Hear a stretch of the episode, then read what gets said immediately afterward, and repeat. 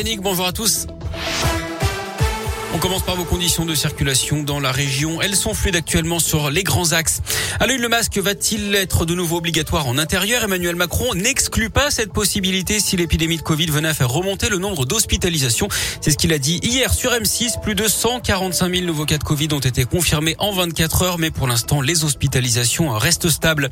Un mois jour pour jour après le début de la guerre en Ukraine, l'offensive russe se poursuit et selon les autorités locales, un bombardement a fait au moins quatre morts, dont deux enfants et six blessés ces dernières heures à Lugansk, ville de l'Est du pays, jumelée avec Saint-Etienne.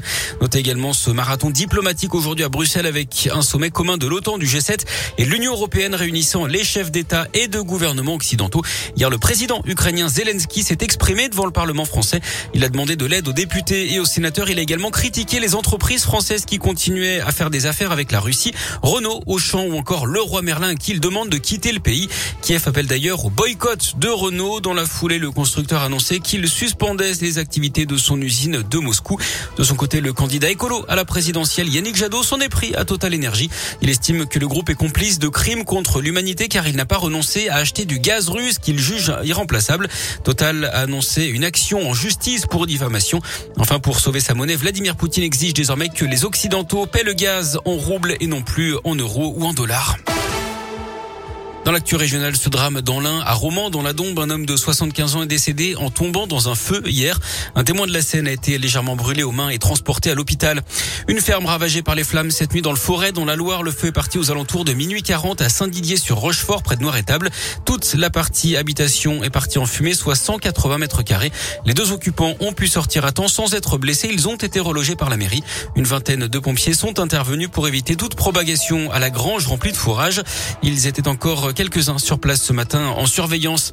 Un enfant de 13 ans blessé après avoir conduit une voiture dans un champ. Ça s'est passé à Saint-Christophe dans l'Allier hier après-midi d'après la montagne.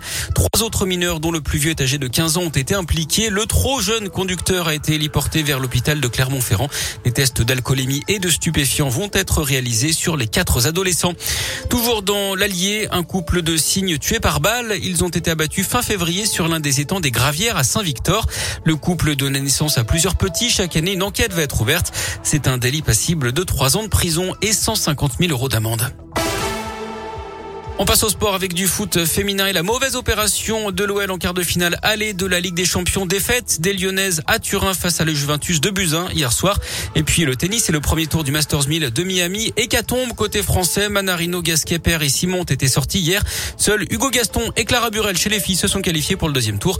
À suivre aujourd'hui la suite du premier tour. Tsonga, Humbert, Rinderkner, Bonzi et Alizé Cornet sont sur les cours. C'était